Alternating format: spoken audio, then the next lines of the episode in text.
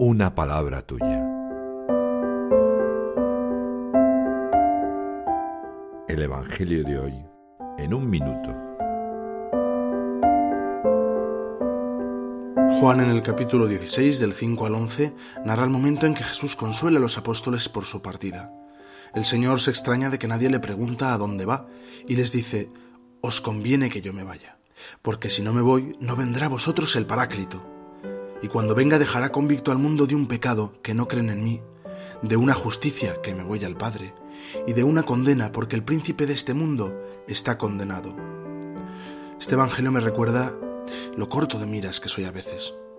He de poner en el reino mi corazón y mi voluntad. Sabía que Jesús está llamando al Espíritu Santo el defensor. Yo acudo al Paráclito.